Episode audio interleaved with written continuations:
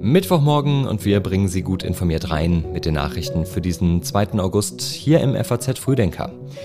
Heute mit diesen Themen. Der Bund will den Rotstift ansetzen und zwar offenbar bei der so dringend nötigen Digitalisierung der Verwaltung.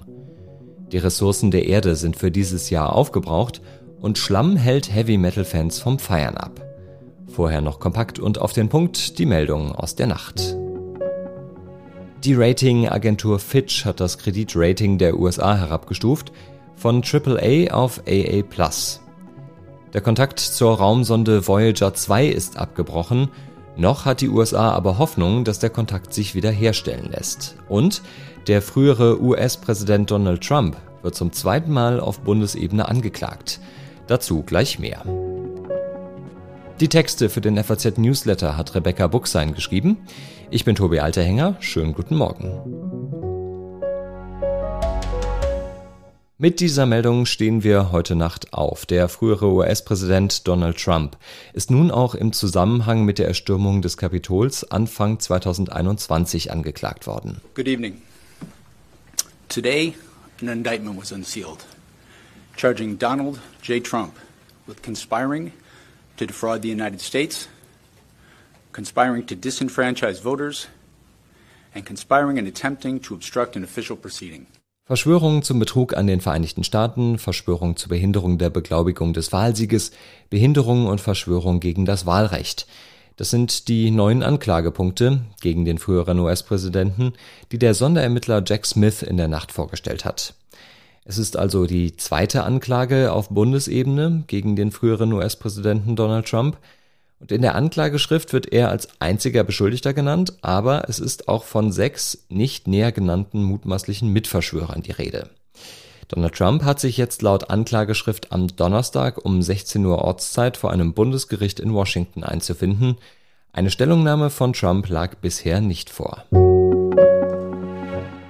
Die Digitalisierung der Verwaltung ist ein wichtiges Thema der Ampel und das hört man auch, wenn man der zuständigen Innenministerin Nancy Faeser so zuhört. Wir wollen unser Land moderner, bürgernäher und digitaler machen.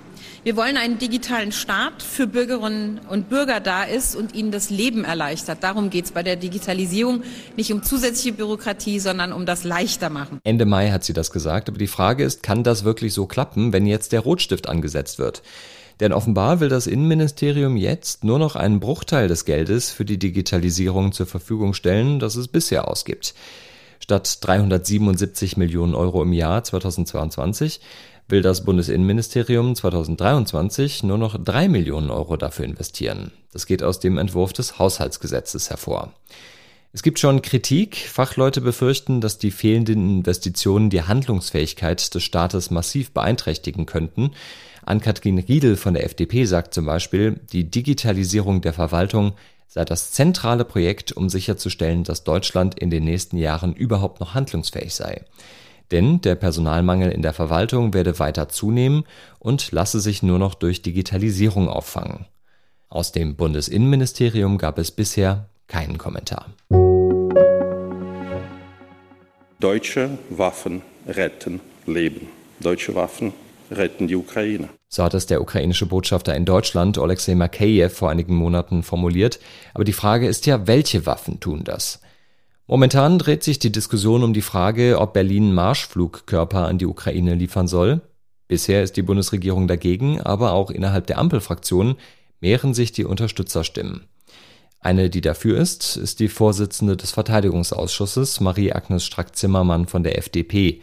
Sie hat der FAZ gesagt, die Ukraine müsse in die Lage versetzt werden, gegen militärische Ziele vorzugehen, und zwar auch auf russischem Boden. Diesen Schritt erlaube auch das Völkerrecht, sofern es sich um militärische Ziele handele. Ähnlich äußerte sich auch die Grünen-Politikerin Agnieszka Brugger in der FAZ, die Ukraine brauche weitreichende Waffensysteme, um die Logistik der russischen Armee anzugreifen. Und auch in der CDU gibt es Befürworter. Konkret geht es in der Debatte um den Marschflugkörper vom Typ Taurus, eine Waffe mit einer Reichweite von rund 500 Kilometern. Abgeschossen wird er von einem Kampfflugzeug aus. Die Steuerung erfolgt dann per GPS. Die Bundeswehr verfügt über 600 dieser Marschflugkörper, 150 davon sind einsatzbereit. Aber Bundesverteidigungsminister Boris Pistorius von der SPD lehnt eine Lieferung von diesen Taurus-Marschflugkörpern bisher ab. Was der Marschflugkörper Taurus genau kann, dazu finden Sie einen Link in den Show Notes. Und empfehlen kann ich Ihnen an dieser Stelle auch den FAZ-Podcast für Deutschland. Da haben die Kollegen den Militärexperten Joachim Krause zu Gast und sprechen mit ihm über die russischen Logistikprobleme. Auch dazu finden Sie einen Link in den Show Notes. Ab heute lebt die gesamte Menschheit wieder über ihre Verhältnisse, denn die auf der Welt für ein Jahr zur Verfügung stehenden Ressourcen sind heute aufgebraucht. Das hat die amerikanische Umweltorganisation Global Footprint Network ausgerechnet. Im vergangenen Jahr war die Erdüberlastung schon am 28. Juli erreicht. Das klingt nach kleinem Fortschritt, ist laut den Umweltschützern aber keiner, denn die Daten werden auch zurückliegend mit neuen Datensätzen und Methoden aktualisiert. Und da sieht es inzwischen so aus, dass die Erdüberlastung im vergangenen Jahr auch eher am 1. August erreicht war. Wie wird das Ganze berechnet? Die Organisation berechnet zum einen, was die Natur ohne Verluste im Jahr produzieren und absorbieren kann, und diesen Faktoren stellt sie gegenüber, was die Menschheit mit ihrer Lebens- und Wirtschaftsweise verbraucht. Ein Großteil geht auf die Treibhausgasemissionen zurück. Um den Treibhausgasausstoß wie vom Weltklimarat empfohlen zu senken, müsste der Erdüberlastungstag in den kommenden sieben Jahren laut der Umweltorganisation jedes Jahr um 19 Tage nach hinten verschoben werden. Würde etwa die Zahl der Lebensmittelabfälle weltweit halbiert, wären demnach schon 13 Tage gewonnen. 26 Tage ließen sich hinzugewinnen, wenn mindestens 75 Prozent des Stroms durch erneuerbare Energien erzeugt würde. Wenn alle so leben würden wie die Menschen in Deutschland, dann wäre der Erdüberlastungstag übrigens schon am 4. Mai gewesen. Zu diesem Anlass haben wir damals mit Stefan Küper von der Organisation German Watch gesprochen wenn wir keinen Turnaround schaffen, wenn wir es nicht schaffen, die Überlastung der Erde äh, erstmal äh, zu stoppen, dass nicht immer mehr wird jedes Jahr, im Moment wird es ja immer mehr, dann werden natürlich äh, vor allem zum Beispiel die Folgen der Klimakrise immer stärker werden. Das äh, betrifft auf längere Sicht dann sicherlich auch steigende Meeresspiegel und die Folgen, die das äh, dann hat. Da gibt es ja verschiedene ähm, Prognosen der Forscher, die sehr, sehr klar sind, dass ab einer bestimmten Erderhitzung ähm, tatsächlich auch ein Leben, wie wir es heute kennen, auf dem Planeten nicht mehr möglich sein wird. Und deswegen ähm, müssen wir, glaube ich, weg davon zu kommen, zu glauben, das ist alles Alarmismus. Eigentlich wollen sie Heavy Metal hören, stattdessen stecken sie im Schlamm fest. Viele Fans schaffen es gerade nicht zum weltbekannten Wacken Festival. Ein paar sind aber durchgekommen. Ein paar Mal stecken geblieben, ein paar Mal ähm, abgeschleppt worden, aber nass und schön ist. Das ist eigentlich heuer zum ersten Mal ähm, so ein bisschen so ein VIP-Area, sag ich mal. Wir sind direkt hier vor der Haustür vom Infield weder Schlangen an den Essensständen noch am Merch, weil halt eben so wenig Leute hier sind. Also mir tut es aber wirklich leid für die Leute, die jetzt draußen rumkreisen ähm, müssen oder auf Hamburg fahren mussten, wo sie diesen Parkplatz dann gemietet haben. Also ich würde wahrscheinlich ausrasten. Ja, ausgerastet sind vermutlich einige der geplanten 85.000 Besucher. Das Festival ist eigentlich ausverkauft, aber weil viele Wege auf den Campingplätzen nach den heftigen Regenfällen der vergangenen Tage völlig verschlammt sind, haben sich die Veranstalter für einen Anreisestopp ausgesprochen. Die Besucher dürfen zwar weiter auf das Gelände, aber eben nicht mit dem Auto. Gestern haben die Organisatoren versucht, den Rückstau der Wartenden abzuarbeiten und die Besucher zu ihren Schlaforten zu bringen, oft mit Traktoren, und wie viele Fans es auf das Gelände geschafft hatten, war am Dienstagabend noch unklar. Die Veranstalter hoffen, dass es ungefähr die Hälfte nach Wacken geschafft hat.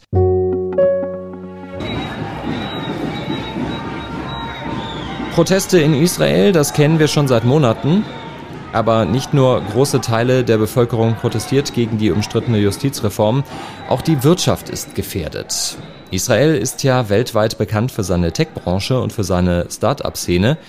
Diese könnten nun aber beide in Gefahr sein. Das zeigt eine aktuelle Umfrage des israelischen Start-up-Verbands. Demnach haben fast 70 Prozent der israelischen Start-ups bereits Maßnahmen ergriffen, um zumindest Teile ihres Geschäfts ins Ausland zu verlagern. Knapp jedes vierte Startup hat Bargeldreserven aus Israel abgezogen. Acht Prozent der Unternehmen hätten ihr Hauptquartier schon aus Israel verlegt, 29 Prozent würden dies planen. Und 78 Prozent aller Startups glauben demnach, dass die Justizreform ihrem Geschäft schadet. Außerdem geht in Israel die Sorge um, dass ausländische Investoren sich aus dem Land zurückziehen und die gefragten Fachkräfte sich einen Job im Ausland suchen könnten. 2022 arbeiteten mehr als 500.000 Menschen in der Hightech-Branche, 14 Prozent aller Arbeitnehmer im Land. Japan wappnet sich für einen Taifun. Kanun ist auf dem Weg in Richtung des südjapanischen Urlaubsparadies Okinawa und Hunderttausende Menschen sind aufgerufen, sich in Sicherheit zu bringen. Flüge aus und nach Okinawa sind gestrichen worden und Kanun ist der sechste Taifun der Saison, der sich nun in nordwestlicher Richtung über dem Meer mit Windgeschwindigkeiten von 252 Kilometern pro Stunde nahe dem Zentrum bewegt. Behörden warnen vor bis zu zwölf Meter hohen Wellen, die die Inselgruppe treffen könnten. Städte in der gesamten Region haben Evakuierungsempfehlungen für mindestens 760.000 Menschen erlassen. Und zum Abschluss noch ein Blick in die Schweiz. Dort beginnt das Filmfestival Locarno. Zehn Tage lang wird der Urlaubsort wieder zum Zentrum der Filmwelt. Das Festival gilt als wichtige Bühne für Talente und unter anderem drei deutsche Regisseurinnen treten beim Nachwuchswettbewerb an. Claudia Horarius mit Touched, Katharina Huber mit Ein schöner Ort und Katharina Lüdin für Und dass man ohne Täuschung zu leben vermag. Ihnen wünsche ich jetzt eine schöne Wochenmitte und wenn Sie mögen, dann informieren wir Sie auch morgen wieder hier im FAZ Frühdenker. Jeden Morgen um 6, überall da, wo es Podcasts gibt.